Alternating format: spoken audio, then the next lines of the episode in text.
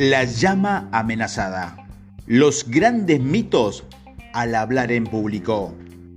Muchas personas no se animan a hablar en público debido a que tienen muchísimas ideas preconcebidas. Conceptos que se transmiten de boca en boca, representaciones que no hacemos y que quedan tan grabadas que directamente no se cuestionan.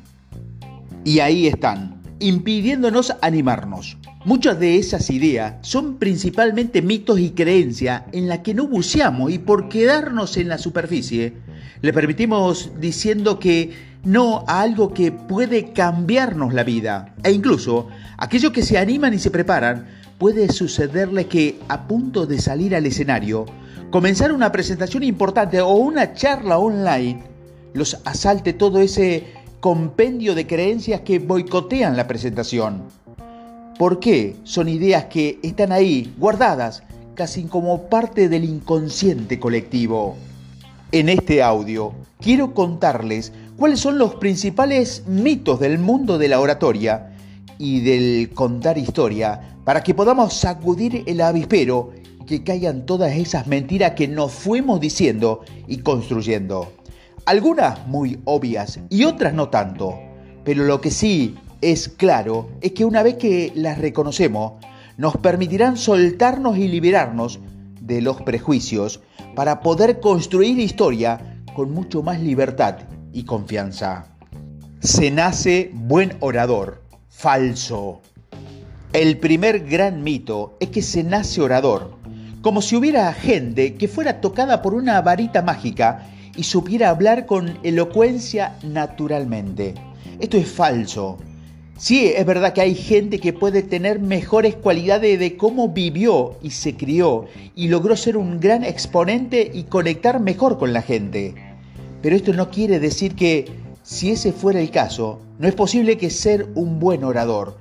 Un orador se construye, se trabaja. Existen cientos de ejemplos de personas que al principio no sabían cómo comunicarse bien y luego, con esfuerzo, fueron transformando su dificultad y se animaron a más.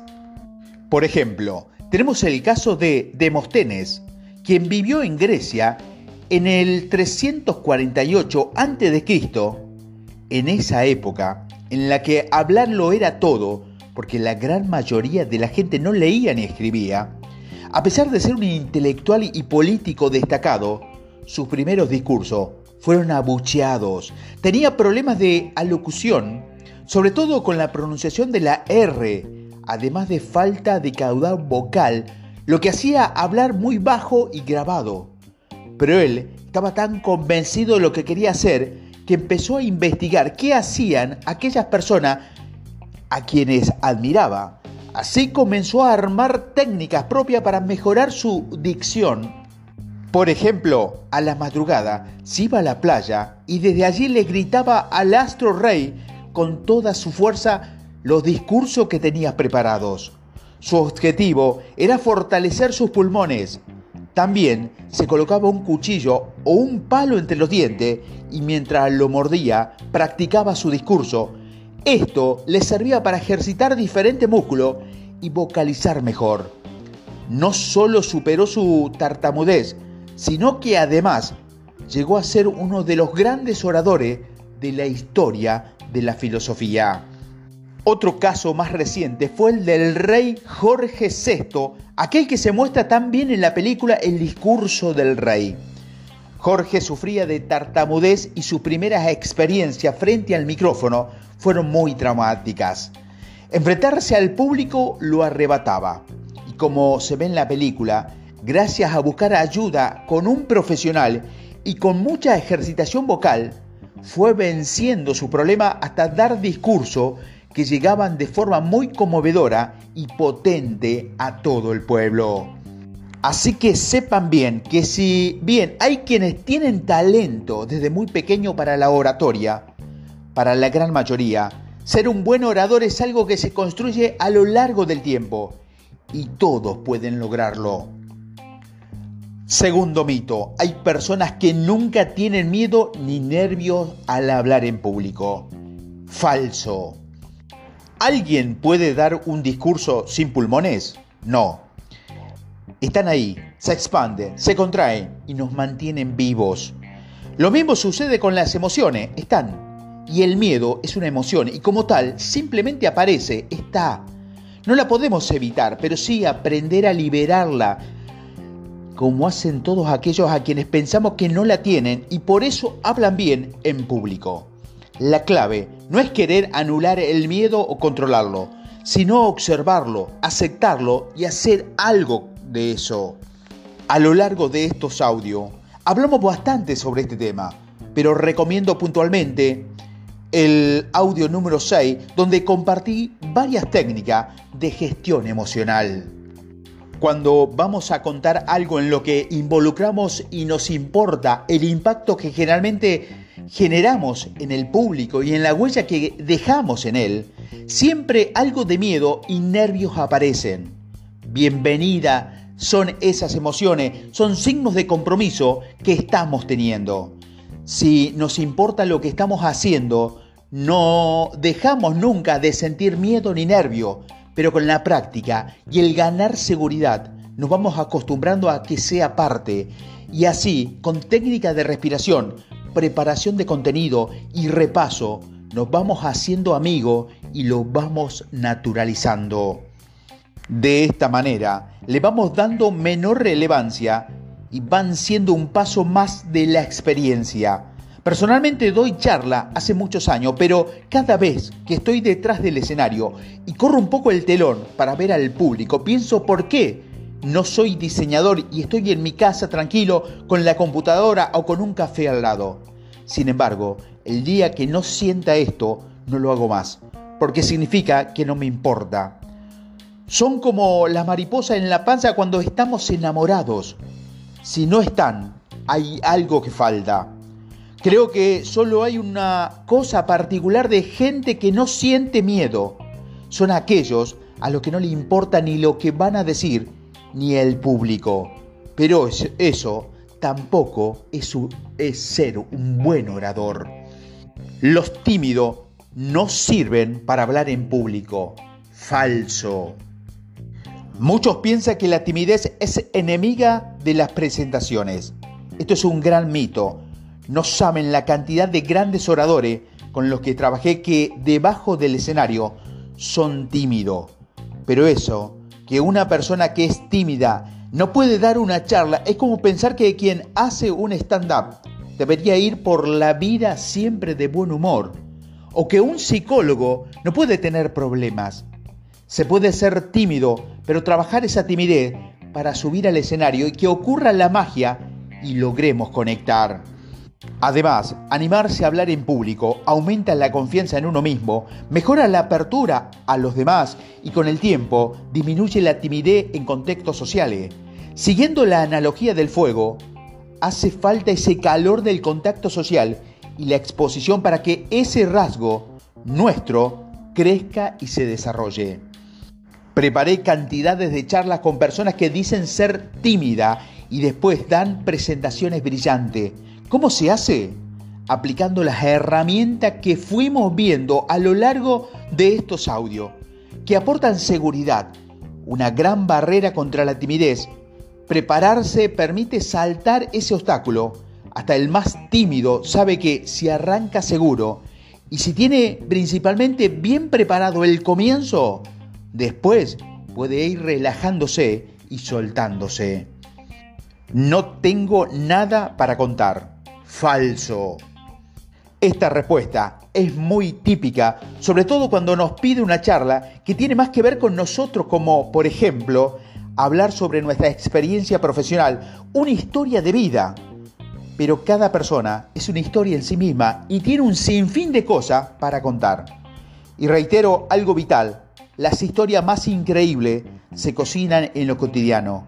El desafío es descubrirlas todos y cada uno de nosotros somos una historia viviente. Tenemos un montón para contar, porque ninguno es igual a otro. Si partimos de esa base, ya que cada persona es un relato para descubrir, lo interesante es conectar con nuestras propias historias, darle una forma atractiva, prepararlas y disfrutarlas.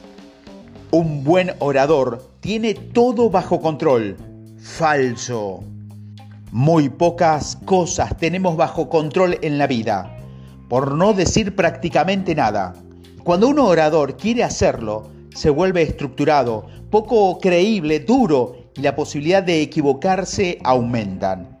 En cambio, cuando más nos soltamos, más soltamos el control, más fluye la charla. Presten atención a esta analogía. Cuando más quiero tener el control de un auto mientras manejo, más fácil es manejar. Cuando estamos aprendiendo, en general, vamos todo el tiempo pensando, embrague, primera, suelto, acelero, embriague, paso a segunda. Y en el proceso puede pasar que el auto corcovee, nos dé miedo, hasta se pare. Es muy difícil tener todo bajo control y hay mucho más posibilidades de chocar. Pero cuando ya nos acostumbramos a las herramientas, soltamos el control. Quizás podemos manejar 10 minutos y si nos pregunta cuántas veces metimos cambios, no lo sabemos. Nos entregamos a esa experiencia. Es una charla que sucede lo mismo. Para poder soltarnos, necesitamos prepararnos, pero no podemos dar una charla queriendo tener todo bajo control, porque eso es garantía de que nos irá mal. Un buen orador no comete errores, falso. En toda charla puede aparecer errores, porque el perfeccionismo es el peor enemigo de una buena historia. Sale acartonada, nos resta espontaneidad y naturalidad. Cuando más perfecto queremos que sea algo, más se nota la falta de naturalidad. Un buen orador sabe que puede cometer errores, pero el objetivo es estar preparado de modo que la imperfección se vuelva aceptable. Yo estudié magia y solía presentarme en bares. Recuerdo más de una vez que me equivoqué en algo, pero estaba tan preparado que lograba continuar mi rutina sin que el público se diera cuenta. Esto sucede en tanto y en cuanto seamos dueños de la historia que se narra. Y eso solo da el oficio de hacerlo seguido. Por eso, nada es más importante que practicar, practicar y practicar, porque eso será lo que nos permite improvisar en caso en que haya algún imprevisto. El silencio es una catástrofe. Falso. El silencio es el gran miedo, cuando en realidad debería ser algo deseable. Los silencios ayudan a reflexionar, a que el contenido decante, a generar un clima, a resaltar algo, a enfatizar una ironía. Son una herramienta fundamental de un buen orador.